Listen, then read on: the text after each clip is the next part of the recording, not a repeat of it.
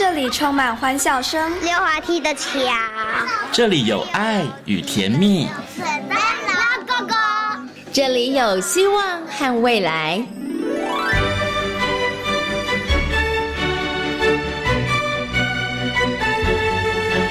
遇见幸福幼儿园，遇见幸福幼儿，遇见幸福幼儿，遇见幸福幼儿园。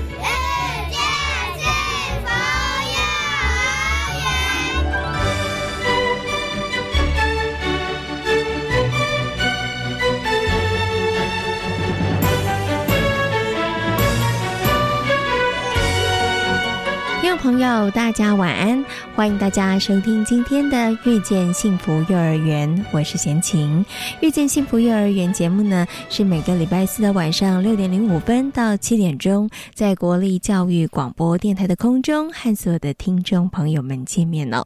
那么，在今天的幸福幼儿园的单元当中，要为大家来介绍的是位在苗栗福星国小内的福星非营利幼儿园。那么，在节目的后半段呢，我们要进行的。单元是大手牵小手。那么在今天节目当中呢，为大家邀请到了儿童职能治疗师徐玉婷老师来到节目当中哦，跟所有的听众朋友们来分享父母亲如何协助孩子建立良好的饮食习惯哦。好，马上呢就来进行节目的第一个单元——幸福幼儿园。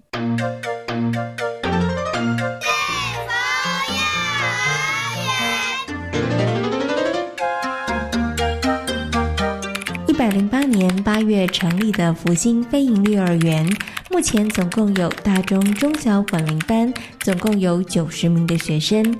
由于未处于客家庄，因此在课程设计上结合了母语以及社区特色。这也是教育广播电台，您现在所收听到的节目呢是遇见幸福幼儿园，我是贤琴。接下来呢，在我们节目当中要进行的单元是幸福幼儿园。那么在今天的幸福幼儿园呢，要为大家来介绍的是位在苗栗的福星非营利幼儿园。很高兴的在今天节目当中呢，为大家邀请到张曼云园长来到空中，跟所有的听众朋友进行分享。Hello，园长您好。Hello，陈吉您好，我是曼云。好，听到我们园长的声音就知道他很年轻，他真的很年轻。因为呢，在访问前呢，先请有先请问一下园长，他其实算是我们呃幼教从业工作人员，算是中世代啦。对不对？总是幼幼教工作十几年，然后这个福星飞营的幼儿园是你自己担任园长的第一个园所，对对不对？哈，我觉得这真的应该，当时对你来讲，一年多以前对你来讲，应该是一个还蛮艰巨的任务吧？嗯，现在回想起来，真的觉得好不容易哦。对呀，因为那时候从园长，然后呃，园从老师要变成园长，对，而且呢，这个福星飞鹰幼儿园它又是一个新创的一个飞鹰幼儿园，是对不对？是。是什么让你你知道义无反顾的点头，还是其实你已经辗转难眠好几天，最后才做下的决定？嗯，其实，在下这个决定，呃，我只有一天的时间决定。所以应该是说，本来预计是呃，因为我在休育婴假期间，那本来是预计要回到原来的园所担任教师的职位，本来是要复职的当天，那就接到董事长电话，呃，就是想要询问说有没有愿意有老师愿意去担任一个新的园所的园长。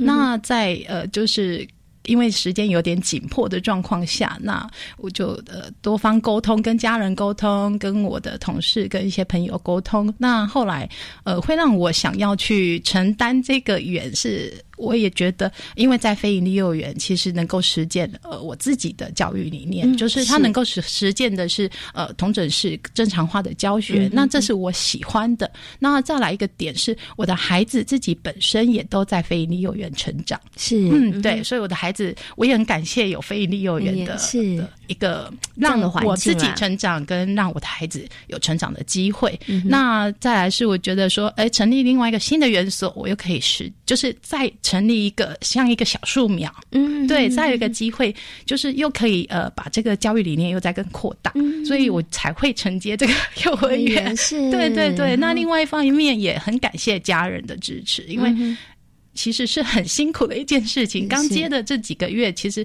呃一直都熬夜着，然后要写预算，要 要。要想课程，是，然后要想一些教育理念，然后包括对家长，对呃，就是还要想场地要怎么安排，然后工程在进行，所以其实这一方面很多方面的困难点，但是呃，我觉得还好，感谢我有这么棒的团队的支持，所以让呃幼儿园就是目前也成立一年一个月，所以那我们是新的园所，可是我觉得呃，以这样新的园所来讲，我们的园所目前来讲算是蛮稳定的，嗯，对对对，所以我也觉得哎，这个契机对我来讲是一个很棒的挑战，是对，OK，是一个很棒的挑战。然后我们的曼云园长其实有很多神队友，好，大家 一起，然后呢，共同的来完成这样子一个梦想。其实我觉得刚刚听到曼云演讲跟大家的分享，其实是很感动的，因为自己真的也在非营利幼儿园担任教师，然后真的自己的孩子也在这样的环境下成长，但是不是自己受惠就好了，真的很希望可以把这样子一个好的教育的理念，这样子的一个好的环境，可以让更多的孩子们都可以在其中来成长哈。所以真的勇于承担一个园所从无到有的成立，真的很不容易，很不简单，因为它包括了硬体的部分，它包括了软体的部分，那这两个部。分都要具足，然后它还要能够磨合，然后正常的、顺畅的运作，真的不是一天一夜、一朝一夕就可以的。好，它真的就是不断不断的、不停的修正，不停的往前走，它才能够达到。您刚刚说到今年一年呃，到现在为止一年一一个月，哎，终于好，我们其实越来越顺畅了，对，慢慢的站稳脚步了。是好，那福星飞鹰的幼儿园呢，它其实位在苗栗，那位在福星国小内哈。那我想先请。我们的园长来跟大家稍微介绍一下，包括了这个地区它有什么样的一个特色，好不好？然后我们当时承接的时候，有没有因为我们这个地区所处的位置，它的一些社区特色啦，或者是一些家长的背景，所以在教育的方针或是方向上面，我们当时是不是就有拟定什么样的方向？嗯，是因为在一开始的时候，呃，我们在承接这个幼儿园之前，我们就有去了解这个社区，然后去看查看这个环境。那呃，福星幼儿园里面，它的环境是很优美的，因为它。本身就是在客家庄，那苗我们位于苗栗市的靠近北边。那在这个环境里面，大部分的家长七成到八成间都是客家人。那我们的环境也因应着客家文化，我们是一个像类似圆楼的概念。哦，是对，所以我们有广广大的草皮跟广大的呃，就是操场。所以还呃，当初在拟定说我们的教育方针的时候，其实就有把比如说体能活动，我们就觉得哎，每天孩子要体能活动，应该安排进去。所以体能是我们非常重视。是的一部分，那再来是就是客家文化的元素，我们也融入在里面。那还有一部分是因为我希望这个幼儿园它是可以是像就像社区的幼儿园，希望把它打造成呃社区邻居呃左邻右舍都很放心把小孩交给我们的幼儿园，所以呃我们也。希望说孩子在这里是能够更贴近社区的，然后更贴近他们生活的。那所以我们附近呢，我们也利用了去看查看这些附近的地区。我们附近有一些呃，比如说慈济园区，有一些便利商店，有一些邮局，我们也会利用这些活，就是在课程中就安排孩子有机会去接触他所生活的环境。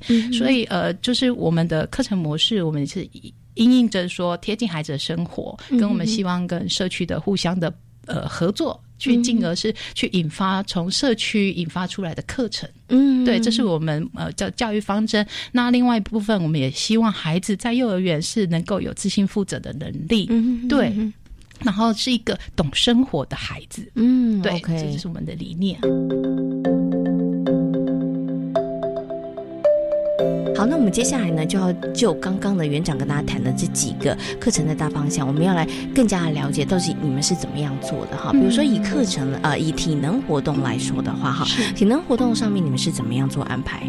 呃，体能活动我们原则上每天都会安排有。三十分钟以上的大肌肉活动，那就是安排在孩子入园进到教室整理完自己的东西之后呢，我们大约会在早上八点半之后，一直到九点半的这一个小时内之内呢，老师会安排不同的体能活动，例如呃，他们可能会去玩球。就是抛接球，或者是说他们有骑脚踏车、骑滑步车，然后让他们借有不同的操作的，比如说有用具性操作，或者是有各种不不同的活动，然后让孩子去有机会伸展自己的肢体动作。那我们有一间是体能活动室，所以老师也可以在安排在室内的体能活动室。那室内体能活动室，老师可能就是利用一些呃器具的操作，让孩子呃，比如说走平衡木啊，或者是说他们可以呃。玩球类的活动都可以在里面完成啊，他们也有呃，比如说气球伞，也是孩子非常喜欢的。嗯嗯，对，是，所以所以呃，老师他们也蛮厉害的，他们有时候也会自制，比如说橡皮筋跳绳，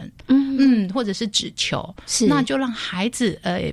不不一定是用现成的东西，老师反而是会利用自制的教具，让孩子也自己做自己可以玩的游戏，嗯可以玩的体能活动。嗯对，嗯有时候老师也会让孩子自己发想，哎，你认为这样子的体，比如说呃，如果我们今天是吊单杠好了，那你觉得你可以怎么吊单杠？啊，嗯，那孩子们，比如说他们就说我在烤乳猪，啊。嗯，或者是说哦这是一种语文的训练呢，对他的对描述啊，对，然后所以我们孩子也会爬杆。啊，对，就是他们那时候，呃，我还印象蛮深刻，就是我们在毕业典礼的那一天有放一段影片，然后我们再看，我在回顾这一片影片的时候，就有看到孩子的体能活动，我发现我们的孩子体能真的非常好，就是他们不管。走、跑、跳，呃，或者是说去爬杆，或者是他们呃毕业旅行，这个在体能的展现的能力，我觉得孩子的真的他们在肢肢体动作的表现这一块真的是非常棒。然后他们也是非常非常有体力。再来，我们的孩子呃比较少生病，嗯，对，包括长病毒的呃，就是离呃可能会有高峰期啦。峰对那个高峰期的时候，我们停课率可能也相对的减少许多。是对对对对对、嗯 OK，这个其实是因应场地，然后我们就发展出这样的课程，而且其实我觉得很不容易，每一天持之以恒都有三十分钟，而且其实，在场地包括了户外，也包括室内，然后其实它非常的多样，老师也是经过设计的。对那更好的是孩子他们其实也可以参与在这个过程当中。可是我很好奇，我想请问一下园长，当时在做这样子的设计的时候，不会有家长说：“哎，我的小朋友不行哎，他跑步不太好哎，很容易会被人家撞到哎，然后可能会受伤啊哦，然后你这样子让他跑跑跳跳，这样子好吗？”我刚刚看到园长猛点头，所以真的有家长 他们有这样的担心或者这样的疑虑，是不是？是因为一开始其实家长呃，他们有时候也没有习运动的习惯，嗯所以可能孩子大部分都在室内。那呃每天，但是我们在课程说明，在新生说明会的时候，我们就有。跟家长提到，我们每天一定会带孩子去运动。那为什么要这样做？这样的目的性在于说，我们希望孩子的身体是健康的。再来有运动之后呢，他的专心度又更加提升了。所以我们把这个目的告诉家长以后，家长慢慢可以接受。那再来是呃，家长都每天会问，为什么今天会换衣服了？嗯，对，然后哎，今天怎么跌倒了？是对，家长还是会有这样疑虑。那我们就会跟家长说，哦，因为今天我们去，比如说跑操场。啊，或者我们今天去爬杆，孩子真的是满头大汗的，回到教室要吹冷气，所以孩子就每天会换衣服。可是慢慢的，家长其实他们就习惯了这件事情。那跌倒这件事情，其实有些家长一开始真的会很保护自己的孩子，但是呃几次之后，其实孩子自己就会说没关系，我站起来就好了，啊我拍一拍就好了。所以其实从这样的观念，呃，从这样的经验里面，孩子也学习到哦，我要当一个勇敢，就算我运动跌倒了，那都没有关系。甚至他不会主动跟老师讲，他觉得那没有怎么没有什么反而是家长比孩子还要紧张。对，那如果今因为有这样几次的观念。几次的经验之下，我们就会跟家长说，其实你看你的孩子是他变勇敢了，那再来是他在而且我相信他的跌倒次数会越来越少呃，，对他在跌倒之因为后他会学习怎么去保护自己。对 是是，慢嗯慢的，而家长发现说，呃，我们一开始也有孩子不会上下楼梯，嗯因为他在家不用上下楼梯，嗯然后可是我们在。呃，因为当初一开始的时候，我们去是必须上下楼的，要去上下楼睡觉，在借用场地的部分，我们就发现到孩子有这个问题的时候，老师就特别带在体能活动时间带孩子去走楼梯。嗯嗯，那慢慢的，因为我们跟家长反映到这个问题，家长没有留意到孩子不会上下楼梯这件事情，所以跟家长讲了以后，我们也利用体能活动时间去训练孩子上下楼。那慢慢的，诶，他就跟我们说，哦，我们的孩子真的跌倒的次数减少了，是，对，然后他也发现孩子不再会同手同脚了。嗯，对，所以就是家长也有看到孩子的成长，是、嗯对于孩子来讲哦，精细动作的发展很重要，但是大肢体动作的发展也很重要，对对不对？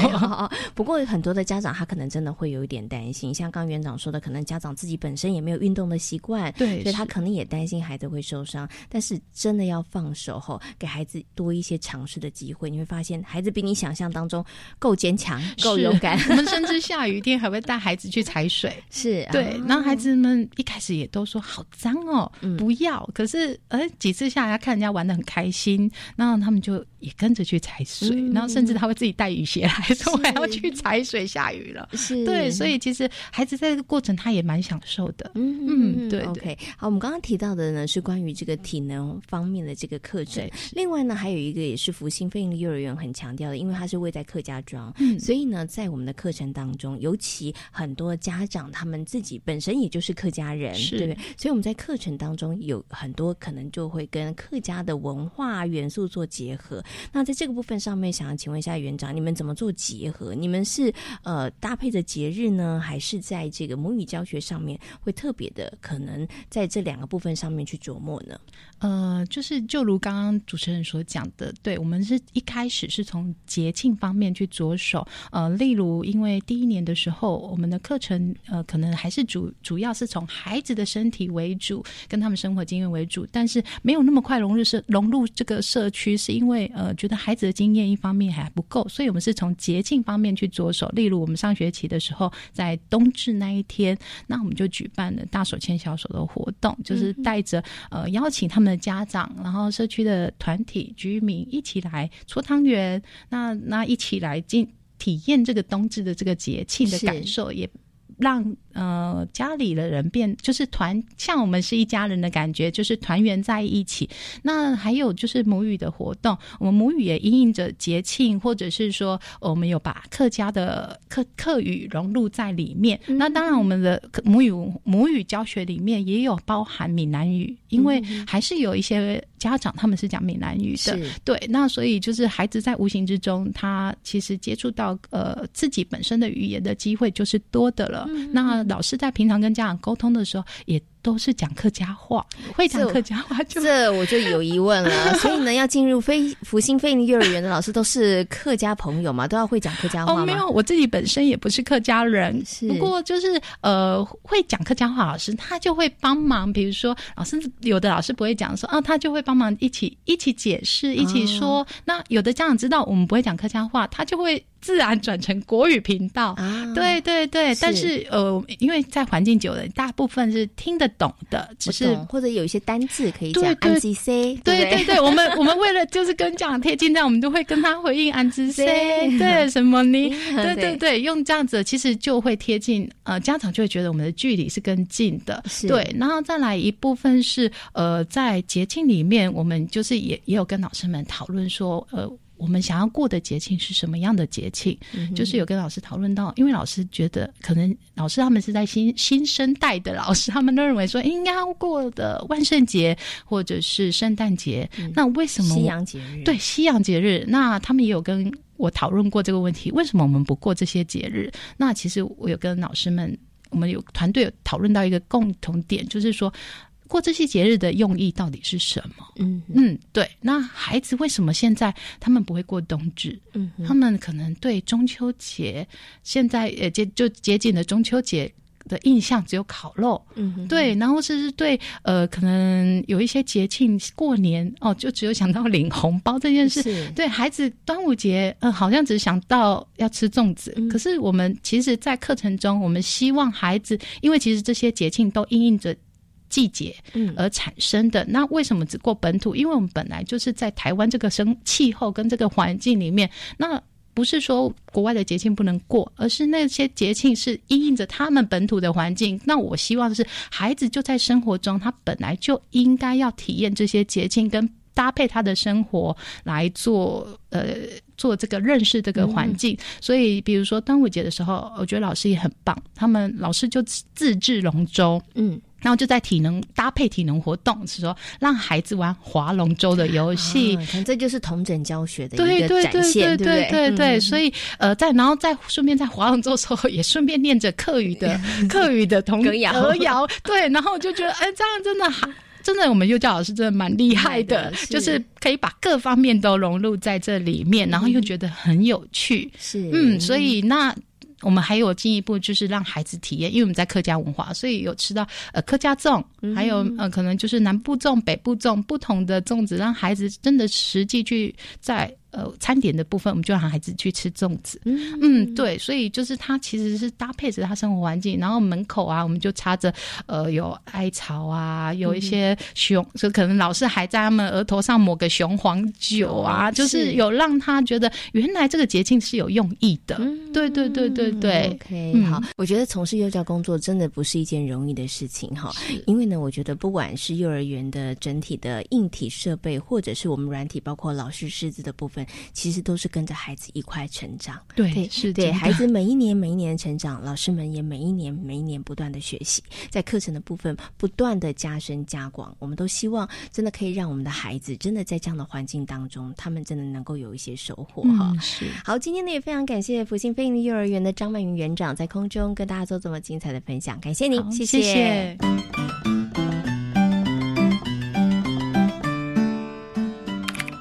从事幼教工作已经两年的钟佩莹老师，因为喜欢孩子而投身第一线的教育工作。在进入福星飞利幼儿园之前，佩莹老师在私立的园所工作，不同的工作环境氛围也让她有不同的学习和成长。嗯，在就是大学、高中考大学之际啊，然后大家都在思考自己的未来路是什么，然后我就想起，哎，我小时候的梦想好像是当老师，嗯，然后再加上我很喜欢幼儿，啊，所以开始了我的幼教之路。嗯，不过从事这份工作，呃，对您自己来讲啊，你有期许自己成为一个什么样的老师吗？嗯，其实我希望以幼儿为中心，嗯，就在跟孩子一起互动的过程中啊，然后我们开始去设计课程，然后跟着小朋友想学的一起走，嗯，然后在课程中呢，老师跟小孩就像朋友一样，在讨论说，哎，我们接下来想要学什么，然后老师开始跟着小孩子。嗯，有下一个课程，嗯，所以我们不会去说，哎，老师一定要教什么，而是小朋友想学什么，然后我们老师两位老师就是一起去探讨说，哎，这个是小朋友想学的，那我们就会开始设计新的课程。嗯嗯嗯，OK，好，那其实佩莹老师呢，担任幼教老师，其实算资历还蛮浅的，两年的时间，对不对？不过你在进入福星飞鹰幼儿园之前，是在私立园所，嗯，对，好。这两个部分上面带给你很大的差别的不同吗？嗯，教学上吧，嗯，因为实有就是以部本，然后非盈利就是跟着孩子走，所以在这两个比较之中，我还是喜欢跟着孩子的兴趣走。嗯哼哼，然后可是跟着孩子的兴趣走比较辛苦哈。对，但是孩子快乐。嗯哼，在实有嗯，因为部本的压力，然后老师跟着孩子每天都说，哎。我们要教什么？我们今天想要学什么注音符号？想要学什么呃英文字母？嗯哼。那但非盈利里孩子是，哎，老师，我想学这个。那我们说，那我们就一起探讨。嗯。所以其实跟着孩子的兴趣走。孩子开心，然后老师也快乐，嗯，然后一起共同成长。是，而且孩子可能他们学习的动机会更强一点，对，因为是他们有兴趣的事情。然后他们也会回家跟家长分享，哎，我们今天学到什么？然后家长的资源就会开始介入。是，OK，好，那佩颖老师啊，担任这个幼教工作，呃，幼教老师的工作两年的时间，你自己到目前为止觉得比较辛苦的是什么？辛苦应该是跟着跟家长沟通，嗯，虽然家长就是跟着老师一起成长。但是，因为有些家长就是蛮疼爱自己的小孩，所以他们会觉得，哎，有时候老师说的跟小孩子说的会不一样。像在课程方面，他们会不知道小朋友学什么。嗯，小朋友回家之后不会表达说，哎，我小孩子在学校教了什么。所以每天老师都会在放学时间，他跟家长说，哎，他们今天学了什么？然后他们哪里很棒？就是在每天的沟通之中，然后让家长幸福。就是哎，其实他们在学校是有学东西的，是嗯，所以老师就要担任那个桥梁了。对，因为有时候小朋友可能表达的不够完整，对，好，所以老师每天就要跟家长做这个很密切的沟通跟互动。哈，好，刚刚的配音老师说，哎，比较辛苦的，现在还是要继续努力学习的，就是在跟家长沟通的部分。好，那最后呢，想请问一下配音老师哦，因为做了两年的幼教老师，当然应该会继续的走下去了。会。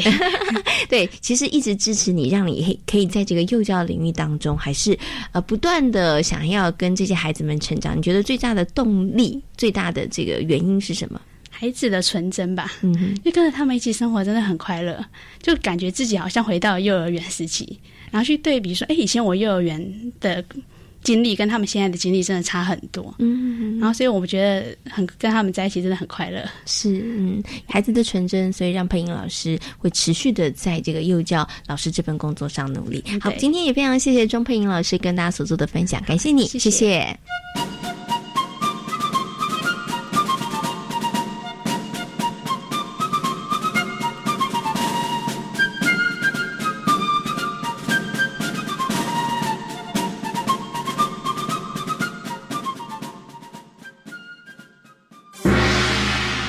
纲在教学现场，让学生真正成为课堂上的主人，学到的不只是知识，还有态度与行动。新课纲将帮助孩子储备面对新时代的能力。教育电台官网 Channel Plus 点选专题策展，欢迎点听，一起成为更好的自己。带您深入校园，了解新课纲为前导学校带来的转变与挑战。家庭省电秘诀大公开：电器清洁保效率，家电保养不能少。冰箱冷气选一级，换灯要选 LED。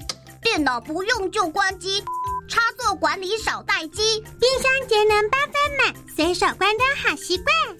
人人节电智慧王，聪明用电省荷包啊，省荷包。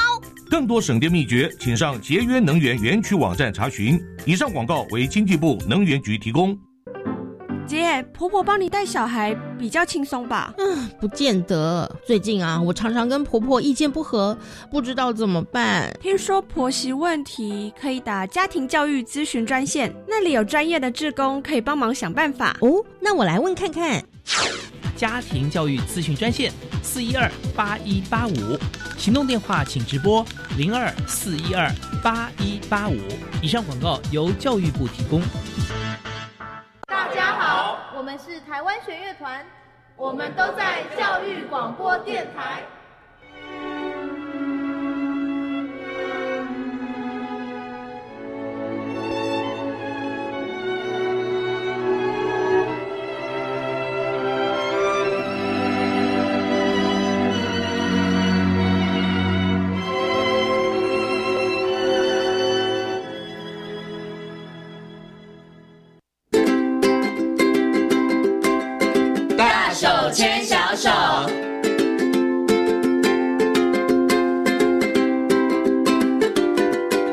教育广播电台，您现在所收听到的节目呢是遇见幸福幼儿园，我是贤琴。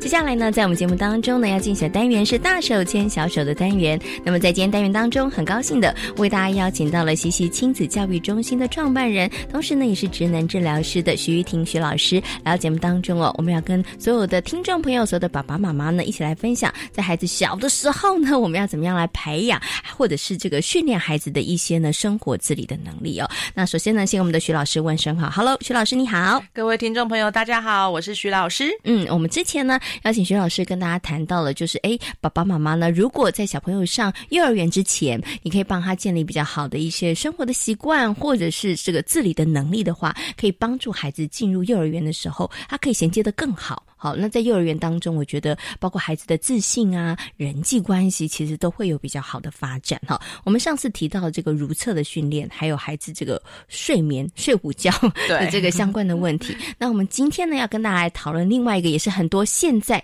以前的爸爸妈妈，我觉得比较没那么伤脑筋。现在爸爸妈妈比较伤脑筋，就是我家小孩子不吃饭，或者我家小孩子这个不吃那个不吃，他好像吃的都不够多。以前的爸爸妈妈好像比较不伤脑筋这个问题。因为以前有吃就好啦，以前东西没那么丰富，对不对？好了，我们今天来讨论一下，就孩子饮食方面的问题。这个饮食方面的问题啊，我想请问一下徐老师，就你的这个真的临床上面的一些接触的一些个案，这个状况是不是真的困扰了很多的爸爸妈妈，还有老师？嗯，对，所以呃，无论是孩子上学前在家里，或者是进到幼儿园，其实老师最痛苦的时间就是吃饭跟睡觉啊。嗯哼，因为吃饭时间，呃，因为我十几年来其实都会去幼儿园去看孩子，呃，他们在学校的一些互动行为等等的，你真的会发现，其实这十几年。年来台湾的孩子真的是那个嘴巴呃越来越刁吗？的能力，对刁一个部分，另外一个就是他们的进食的能力真的越来越弱了。嗯，你会发现咀嚼的时间越来越长，然后挑食的数量越来越多，越越多。然后那一般可能如果我们算一般二十五个幼儿好了，我通常看到的就是可能三十分钟吃完饭了，我们应该准备去刷牙，准备睡觉了，对不对？嗯哼哼。可是班上大概可能还有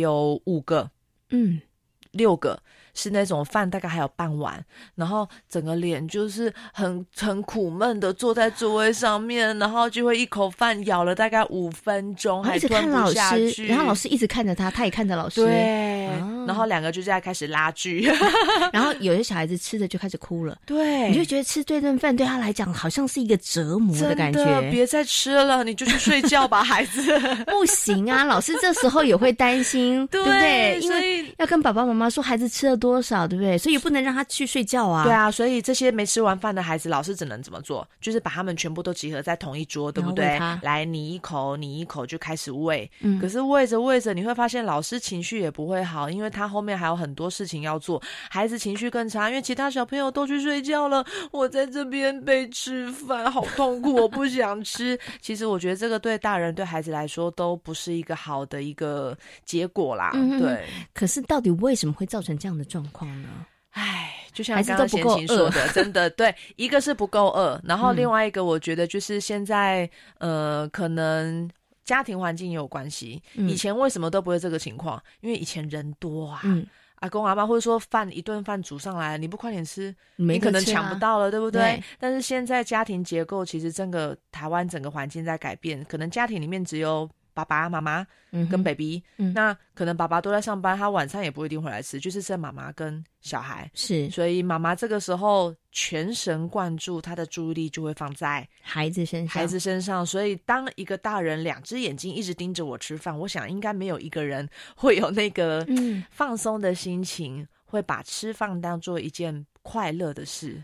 你这样讲的时候呢，很多的妈妈说：“那我知道了，以后看以后吃饭的时候，我就准备一碗饭给小孩，然后我不要看着他，我让他 在我看不到的地方吃饭，他这样就会比较乖乖吃完嘛。哎、所以我通常都会问妈妈：“妈咪，你是自己先吃完，还是你会先喂完孩子吃，你再吃，还是你会跟孩子一起吃？”你知道答案通常是什么？第二种啊，一定是先小朋友吃完、啊，对，那可是通常这个时候，我就会建议你跟孩子一起吃就好啦，因为你没有那个美国时间，嗯还可以等他吃完，然后你再自己吃，这样对自己身体不好。嗯而且，其实吃饭这件事情，它不应该是一个训练，吃饭是一个很自然发生的，而且我觉得是一个家庭里面很重要的一个时间点。嗯所以这个时间点，如果你从小就可以让孩子知道，这个吃饭的时间，爸爸妈妈或是所有的家人都会跟我一样坐在那个固定的那个位置，嗯大家都是拿着碗，然后嗯去吃，然后会聊天，这个这个氛围跟你坐在他对面一直盯他，还有一口。你还有两颗饭还没吃完，哦那个啊感受是完全不一样的。所以我觉哦得，其实换个角度想，你有没有在孩子吃饭的时候示范给他看？嗯，哇，今天妈咪煮了，我去市场买的这个菠菜，好新鲜，好好吃哦。去示范给他看，吃饭是一件很愉悦的舒服事情很快乐、很幸福的事情。嗯，我觉得或许爸爸妈妈可以换个角度试试看。哦，哎，我觉得刚刚啊，徐老师有提到，哎，真的。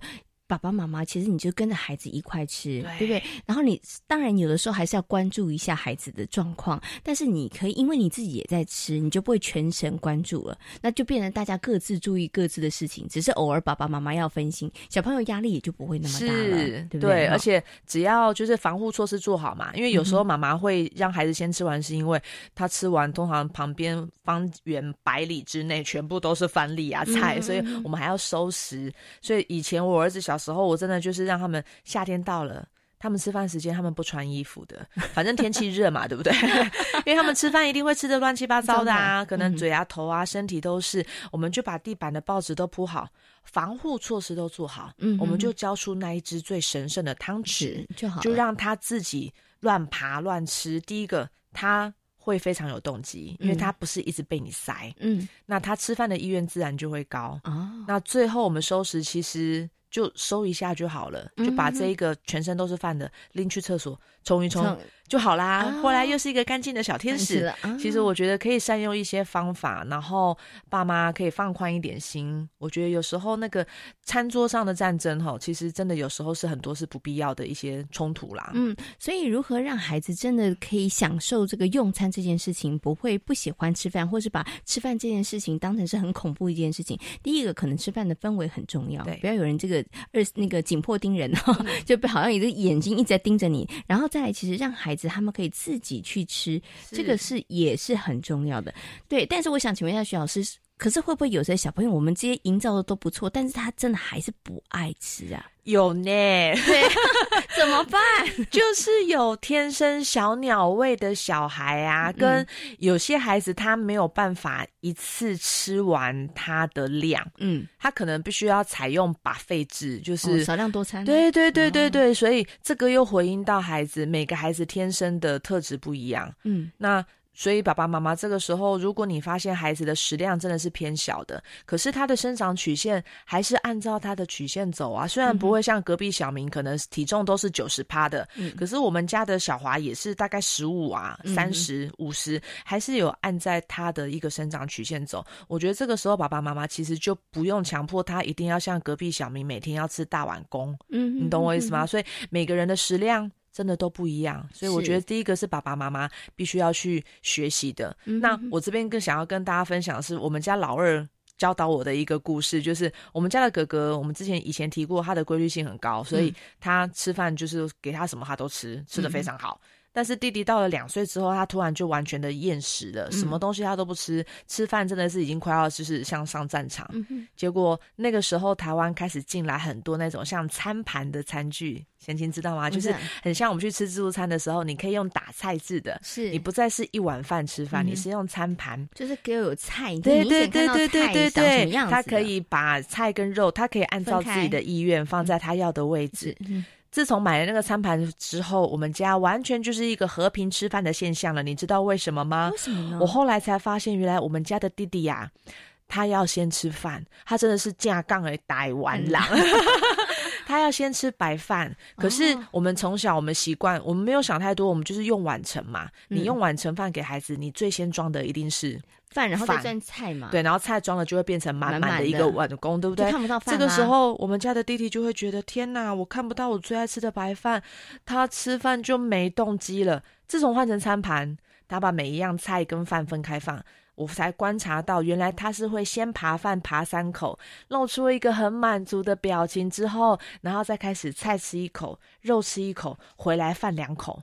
哦，所以。用餐盘其实就解决了我之前跟他的一些餐桌战争。没有人规定一定要先吃菜嘛，嗯，而且你堆了这么高，孩子看不到下面的东西，有时候他也会觉得心情不好啊，嗯，对，所以我觉得食具就是餐具这个部分，爸爸妈妈有没有可以给孩子一些不同的选择变化，让他。对吃饭是有多一点的乐趣，嗯，跟动机，我觉得这个爸爸妈妈都可以再去营造一下。是，哎，所以其实从刚刚徐老师有跟大家分享这个经验里头，就让贤琴想到，其实，所以有些孩子他为什么不喜欢吃某些东西，或者他你会觉得他好像食欲不是很高，可能每一个孩子都有不同的。状况癖好，对不对哈？或者是哎，每一个人可能因为跟他过往的经验，可能都会有一点点关系。像呢，我知道有个小朋友他不喜欢吃鱼，你知道为什么他不喜欢吃鱼呢？因为他曾经看过妈妈被鱼刺割到啊，好可怕，所以他就会觉得吃鱼是很恐怖的一件事情。会会会，对，所以可能大人不要只是一味说你怎么不吃这个很有营养价值啊，你就要吃。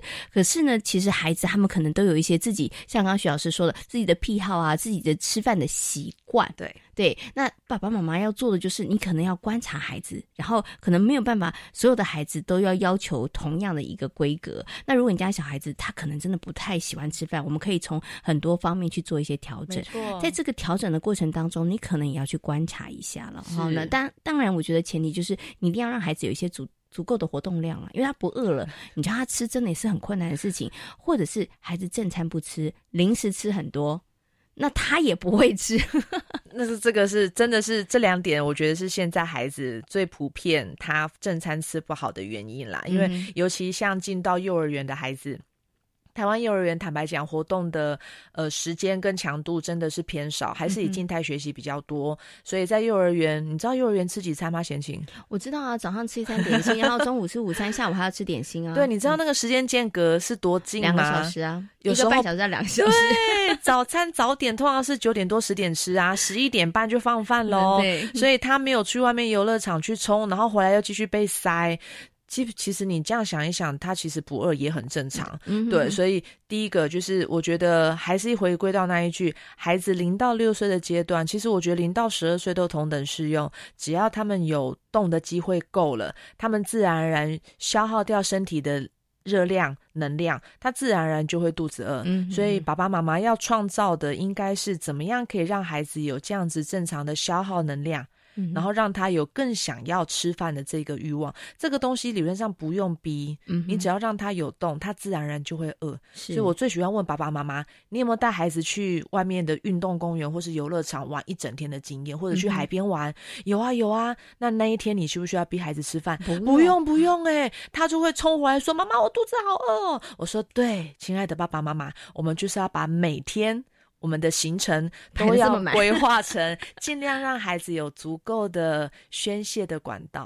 对，OK。那当孩子饿的时候呢，要让他吃正餐，不要塞太多的零食。塞了太多的零食呢，孩子也就真的不吃正餐了啦。对零食其实近几年，无论是营养师啊、医生啊，我们各个专业人员都在大量的推广零食，真的是一个很糟糕的东西。嗯姑且不论它的热量好了，多吃零食热量会高嘛，对不对？小孩子会变胖，那幼年型的糖尿病就出来喽。而且还有最重要的就是零食会伤害孩子的脑力，嗯，跟专注力，是所以甚至会让孩子更容易生气、易怒、暴躁对，所以如果你觉得你的孩子他很爱生气，然后专注力很差，学习效果不好，又很爱动来动去，爸爸妈妈应该先回头审视一下，你每天给孩子吃的东西是真的食物，还是都是这些合成的食品？嗯，OK，零食真的吃太多，对孩子来讲，真的不只是这个热量变胖而已。其实对于他的生理的发展来说，其实真的会造成一些影响啊。对哈。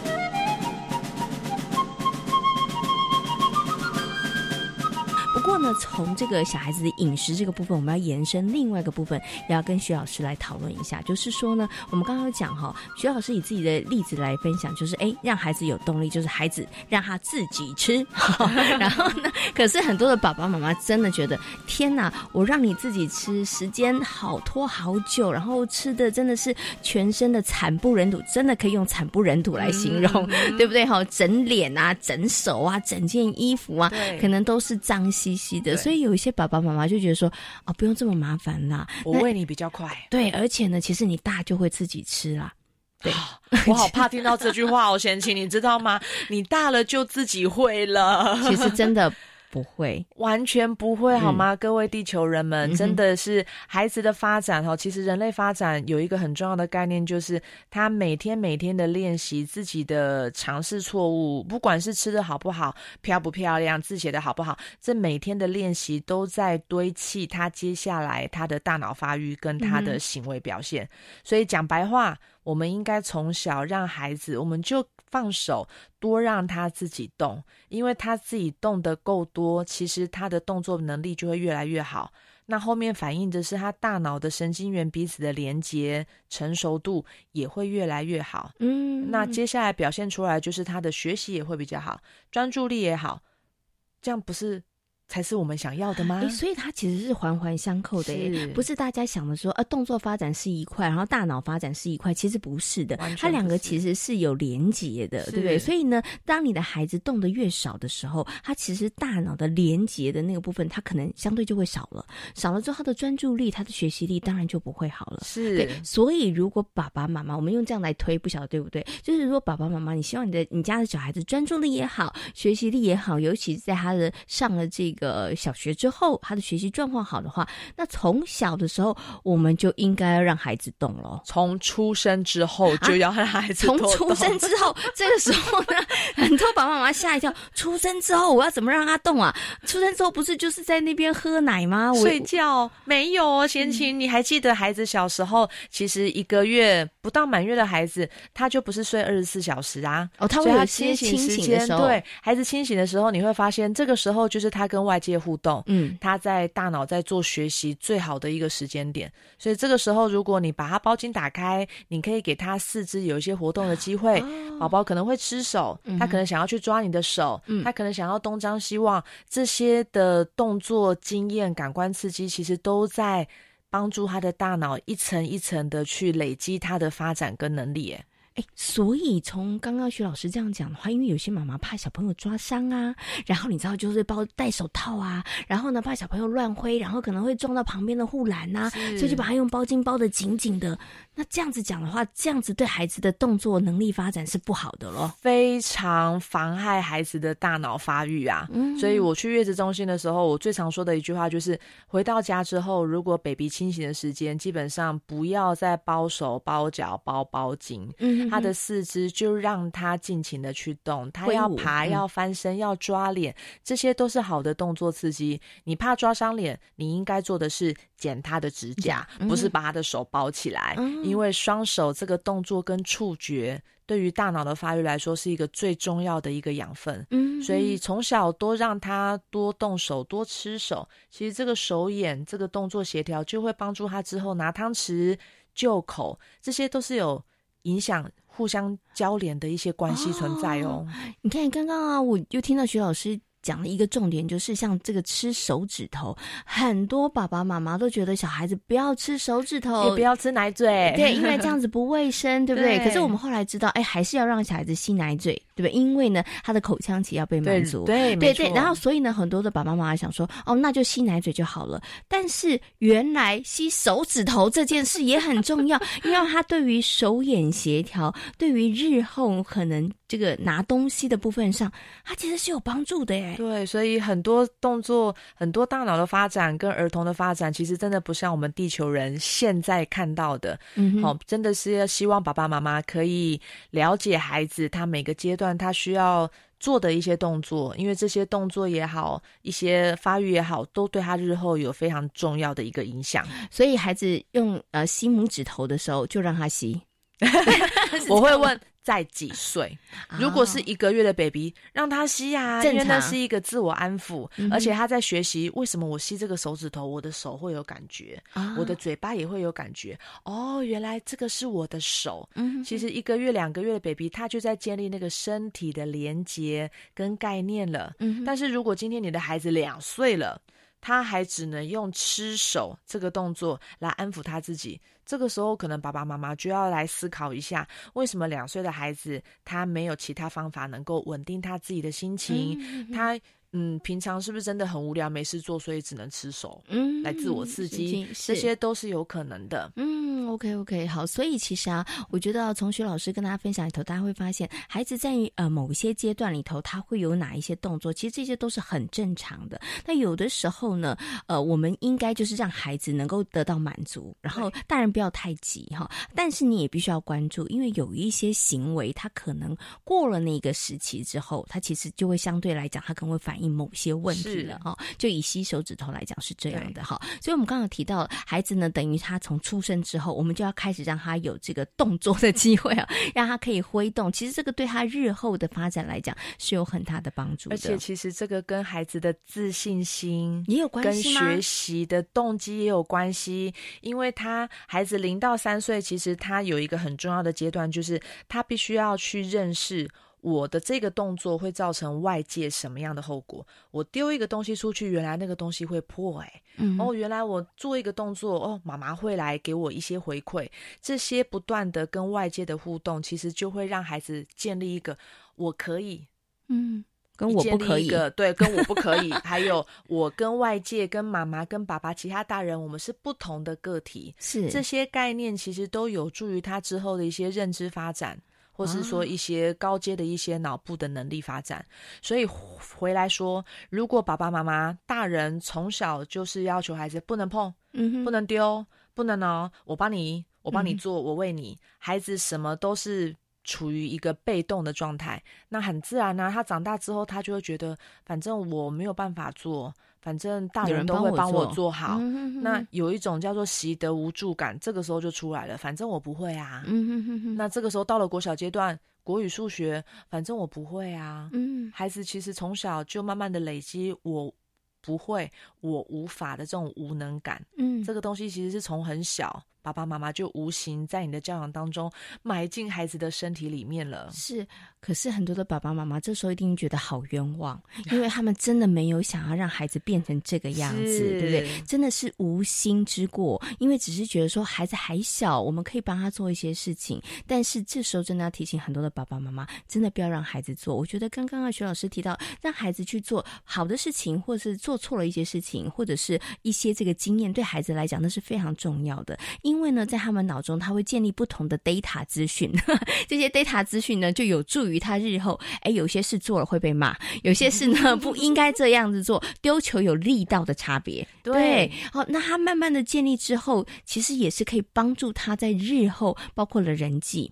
包括了在这个整个环境的适应上面，他其实都会有帮助是的对不对？所以呢，就是孩子从出生之后，尽情的让他可以去探索，然后孩子想要做的时候，你要鼓励他去做。在没有安全的疑虑之下，这个是很重要啦。这个前提就是要在安全的范围之下，尽量的让孩子去尝试就像吃饭这件事情，孩子弄脏有什么关系呢？其实爸爸妈妈你就想一个方法嘛，像薛老师的方法就很好，夏天脱光光，好，就算吃的脏兮兮的，抹的全身都是的，冲一冲，只要这个十秒钟。对孩子就没就干干净净啦。对妈妈也不用这么容易就爆炸了。对呀、对或者是说，你可以在这个孩子的餐桌底下，我们可以铺一个垫子嘛，对容易清洗的，其实你就不会觉得这么样的困扰了。对，所以我觉得真的教养孩子呢，他需要一些方法啊，爸爸妈妈也需要一些学习啦。心脏也要大颗一点啊。对没错，没错，哈好。那今天呢，也非常谢谢呢我们西西亲子教育中心的创办人，同时呢也是我们的职能治疗师徐玉婷徐老师呢，在空中跟大家做这么精彩的分享，感谢您，谢谢。谢谢大家，拜拜。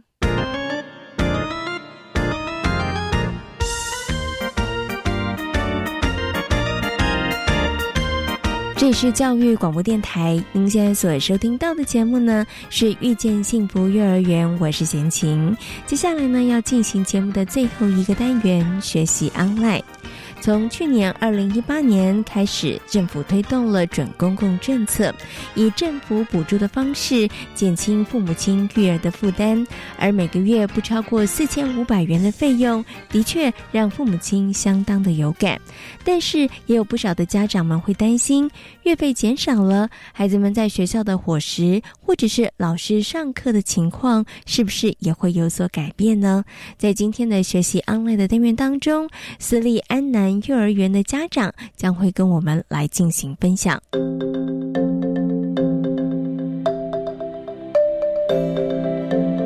学习 online。